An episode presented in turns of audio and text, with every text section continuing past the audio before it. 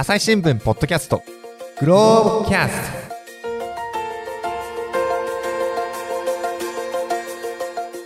前回の続きからお届けします。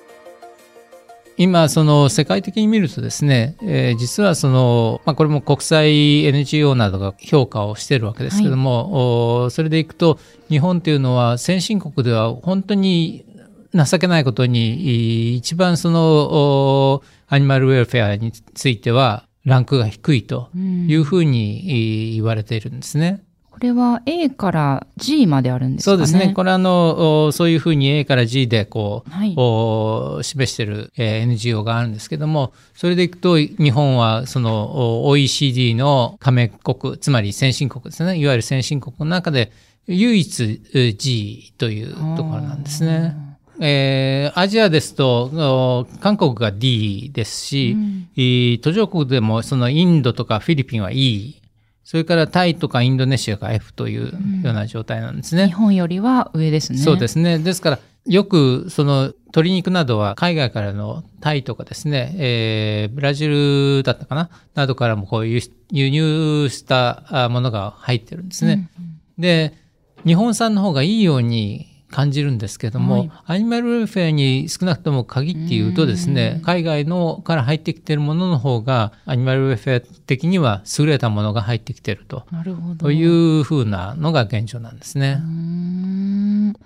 いや他の指標でもなかなか日本は下なんですねそうですね。あの、国際的なその食品関連だ、関連企業などはいをですね、これはもうお評価している国際 NGO がありまして、例えばそのハム業界とかですね、そういったものもこう見てるわけですね。で、そうするとですね、日本の場合には、そもそも開示をしていない。例えばどういううアニマルウェルフェアウェルフェアの状態のものをお提供しているかというようなことについてですね、あまりこう、情報開示をしていないとうんこういうふうなことがあってですね、まあ、これも最下位の方に残念ながらいると、ういうことになってますね。いやそうなんですよねなんか私今回この特集をあの MC をするにあたってちょっとスーパーとかですね眺め方が変わったんですけど卵売り場とか行ってもこう結局どういう買われ方をした卵かっていうのがよくよく読んでもわかんないんですよね。まあなんか農場の場所は分かったりするんですけど、まあそれ、そこを辿ってもなかなか、まあ、現場に行かないとちょっとこれは分からないなという感じで、消費者がこう情報を知る手立てが、まあ今少しずつあの認証制度などもできてるそうですけど、ちょっと情報が少ないなっていうのを感じたところでしたね。あの、今おっしゃったように、い認証制度っていうのが非常に重要でしてね、はい。えーやはりどういったところでその買われたもの、どういうふうな育てられ方をしたものかというのがですね、こう、お分かるようになってくると、目に見えるようになってくるとですね、まあ、だんだん変わってくるかなというふうには思うんですけどもね。うんで、まあ、歴史的な話をお伺いしてきましたけど、まあ、どうしてこう、日本が取り残された形になってしまってるんでしょうかね。そうです。ね。あの、残念ながら日本の場合に、その、お消費者の意識というのがね、うん先ほどお言いましたような、その、食の安全というところ、例えば、あの、EU なども、おアニマルウェルフェアっていうのは、食の安全のお一つの分野として、えー位置づけられてるんですね。食の安全をどう確保するかと。で、その時に家畜などについてもきちんと福祉的な、そのおアニマルウェルフェアを整えたですね、そういった形のものをえー供給しましょうというのが大きな流れになってるんですね。で、そのためにいろんなそのお科学的なあ調査もやるし、あるいはそのアニマルウェルフェアに対してどれぐらいその国民の市民の支持があるかというようなことも世論調査でその定期的に調べたりしてるんですね。まあそういったものをお踏まえながらその政策が取られてるんですけども、日本の場合には残念ながらそのおどちらかというと食品について、えーある意味お任せというかですね、信頼ししすぎてるのかもしれませんけども、変なものは扱ってないだろうというふうに思い込んでるみたいな、あところがあって、まあ、かつてのそのおイギリスであったようなお畜産のお現場を知ってですね、それに対して抗議をするとかですね、そういったことがまあ今まではなかったと。それから途上国でなぜそのアニマルウェルフェアが進んでいるかっていうと、お輸出するからなんですね。例えば先進国に対して、例えばタイからあ EU とかに対してですね、えー輸出をしてるんですね。で、そうすると、輸出するにあたっては、アニマルウェルフェアどういうことをやってますかっていうのを問われる。で、表示をしなきゃいけない。そうすると、これはダメ。あの、輸出、うちは扱えませんね、とかっていうことになってしまうので、やはりそこで進めていかざるを得ない。今まで日本の場合にあまりそういうところで輸出ということもおなかったので、うん一種その無風状態。だったということですね。。いやーこれがどう変わっていくかなというところなんですけど、あと他にもですね、その温室効果ガスとかも畜産業と関係があるんですよね。そうですね。あの、実際にはその畜産から排出されている温室効果ガスっていうのは大体温室効果ガス全体の15%というふうに言われてますね。そうすると畜産から、まあこれはメタンガスなどが主なんですけども、おそういったものをどうしていくのかと、うん少し減らすべきなんじゃないかと。えーさらにもう一つ大きなのは、あの、お国際的に見るとですね、まあ、途上国、貧しいところ、お貧しい国の人たち、いその貧しい人たちっていうのは、その食べる穀物に困ってしまう。うん。という部分があるんですね。今もウクライナ紛争で、えー侵攻によって、その穀物の輸出の問題がうん。クローズアップされてますけれども、そういった中で、トウモロコシなど、そういったその穀物をですね、えー飼料に使っていると。家畜のお肉のためのですね、牛とか豚とかのですね、飼料にこう使ってしまっていて、その分、あの、お貧しい人たちの口に入らなくなっているというふうなあ問題もあるんですね。そうすると、おこんなに肉を食べていっていいんだろうかと。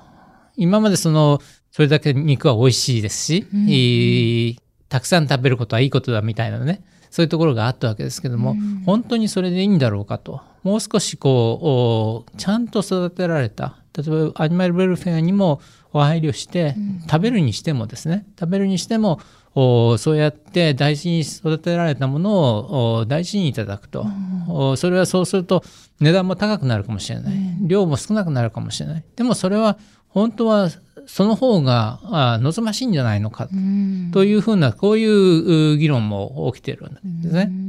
えー欧米で特に最近ビーガンがまあ肉う卵も食べないはい。菜食主義ですね、まあ、そういったあの考え方の人たちが増えてますけれどもおその根底にもですね例えばそういう温室効果ガスの問題があったり、あるいは国際的な貧困あ格差の問題があったり、えーそしてアニマルウェルフェアの問題があったりとかですね、いろんな問題をがそのお複合してそのお肉に肉食に対して、えー見直しが進んでいるというふうな大きな流れがある。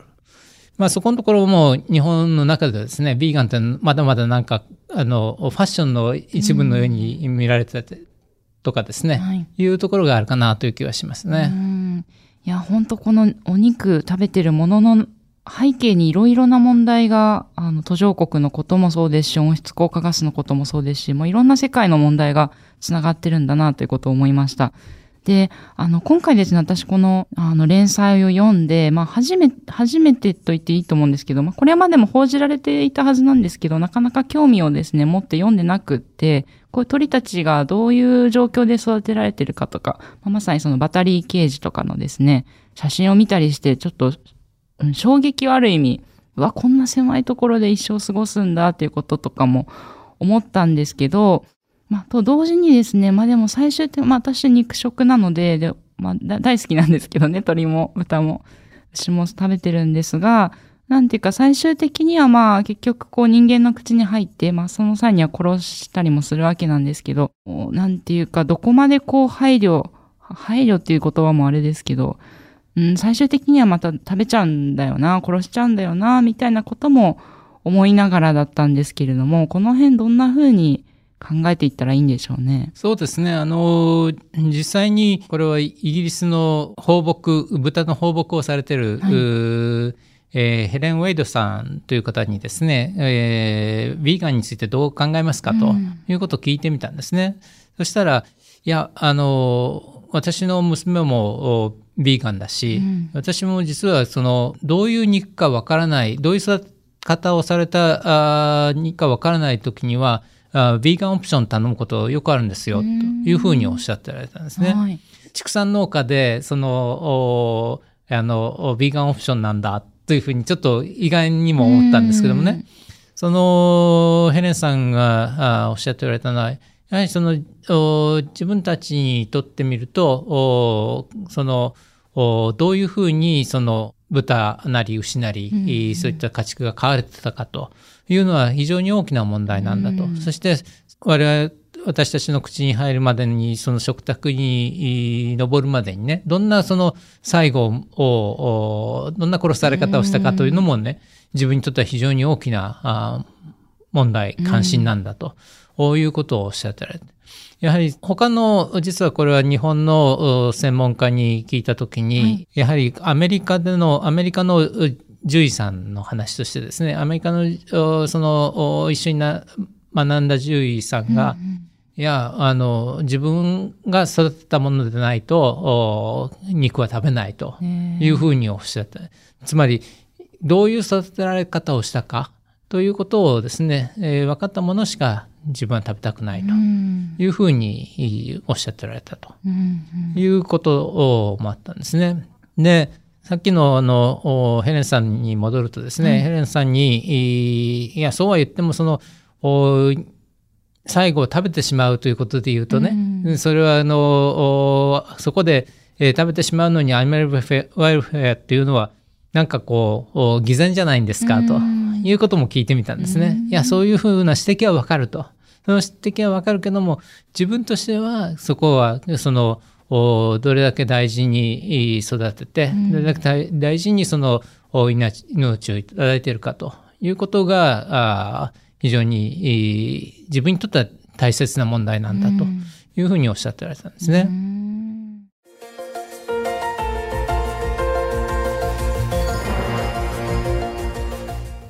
朝ポキお便り。来た。2週間に1回届くメルマガ。朝ポキお便りだ。MC のコラムおすすめ配信会。リスナーとの Q&A 何でもランキング。画面をスクロールすると聞き慣れた声が脳内で再生される。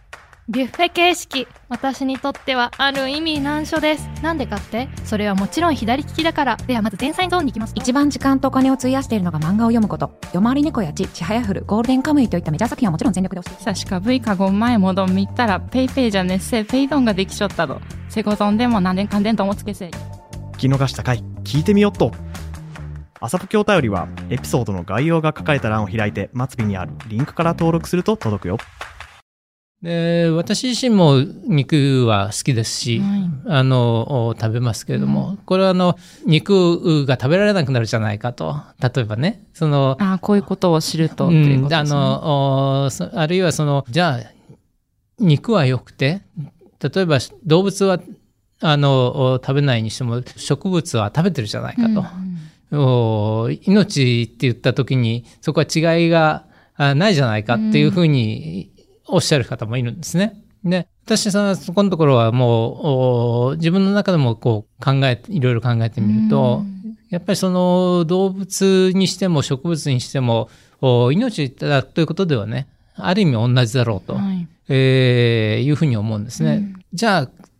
例えばそれを一切肉も植物も食べないということになるとですねそれで生きていけるかどうか、うん。そのおこれから先人間がいろいろそのお植物食物をお合成してですね、全くの無生物からこう作れるようになったらあそうするとそれはあのお命をおいただくっていうそういう一種の業のようなものからですね、出せられるかもしれない。でもそれはそれって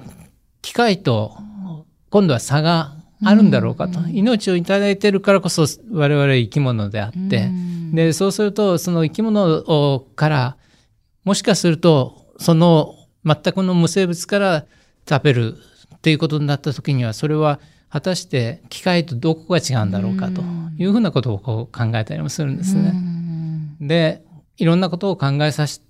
せられるのがある意味その食べるというこそとなんじゃないかなと。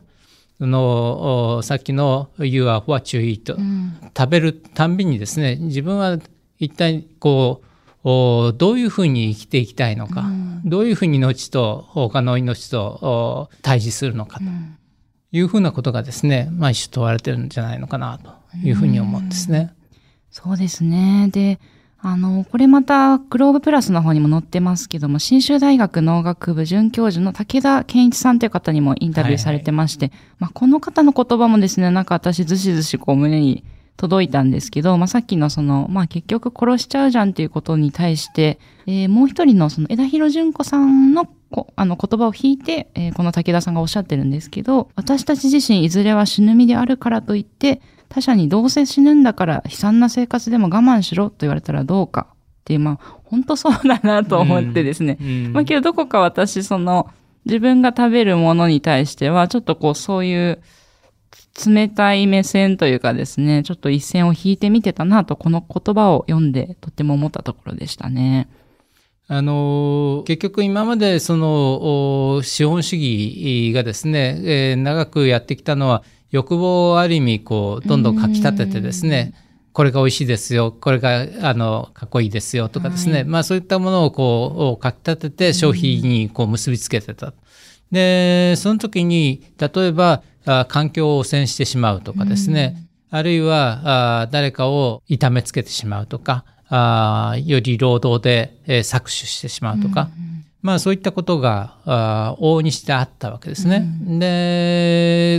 例えばその環境汚染の一つの典型が温室効果ガス、地球温暖化というのは結局そこで CO2 をどんどん出してもですねそのことのそのことに対して誰もお金を払ってこなかった、うん。そのコストを実際には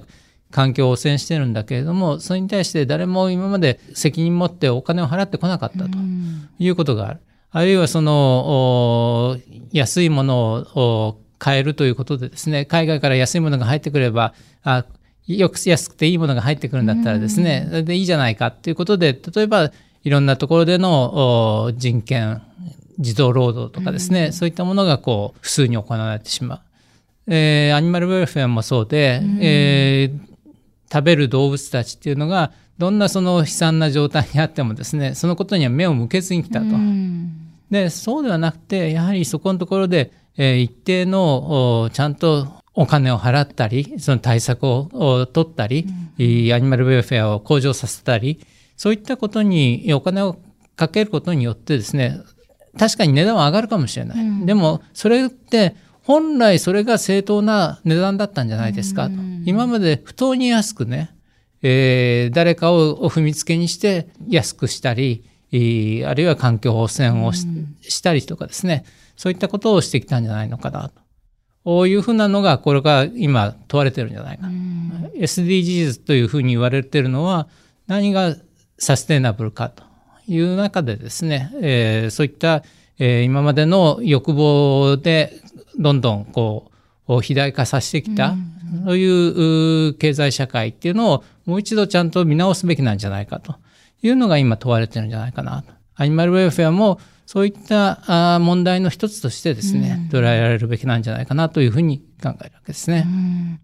で、あの、最後にですね、まあ、日本はちょっとなかなか遅遅いんだな、進み方がってことをちょっと今日お伺いしてきましたけれども、まあ希望があるとすればですね、外資系ホテルとか、まあ一部のところでそのケージフリー宣言っていうのを行ったり、まあ、あるいは大手チェーンの方でも平飼いの卵の扱いが増やされたりとか、まあそういったこともあるわけなんですよね。なんか消費者にできることというか今後、まあ私もこれまで値段だけを見ていたなと今不当に安いという言葉をですね、お聞きして思ってたんですけど、値段じゃないとこに目を向けたり、どこで育てられたか情報をちょっと見てみるっていうのもありなのかもと思ったんですけど、あの、大牟田さん取材されてみて、こう消費者として、まあリスナーさんも今日聞いて、じゃあどうしましょうか、明日からの生活と思ってらっしゃると思うんですけど、なんかできることかありますか？あの例えばですねあのおスーパーなんかでも、はいい、ろんな品あの品揃えなんかで、えー注文があったらあのお店長にい書いてくださいっていうようなああのがあったりますね。おりしますね。客様カードってりますね。ああいったところにですね、もう少し例えばちゃんと平飼いの卵とかね、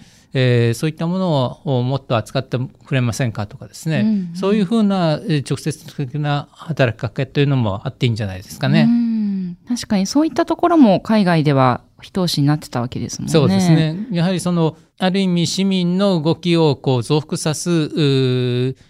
ー活動団体、運動団体があったりとかですね。まあそういったことも含めて、えー市民の声が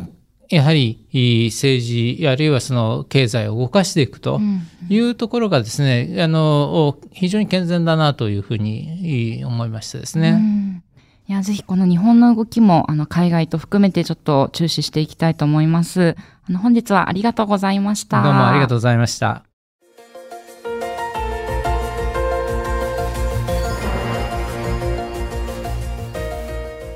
はい、えー本日は大牟田徹さんと、えー食卓に登る動物のお話を届けてきました。でこちらの記事は、えーグローブプラスというサイトで読めるんですよね。はい、そうです。はい。あの、今日ご紹介しきれなかったものとかもですね、いろいろ載ってまして、あの、いくつかちょっとご紹介いただけますか？そうですね。あの、えー例えば、なぜその日本で、えー進んでいないのかとかですね、あるいはこれから先、い企業の方も ESG 投資とかですね、そういったところで、えー金融面からあー対応が必要に求められてくるとかですね、そういった話もありますし、ぜひ、いろいろ詳しく読んでいただけると嬉しいなというふうに思います。はい。ぜひこちらリンクの方を概要欄に貼っておきますので、ぜひ、えーリンクへ飛んで、こちら全部無料で読めますので、えーお読みいただけたらと思います。ありがとうございました。ありがとうございました。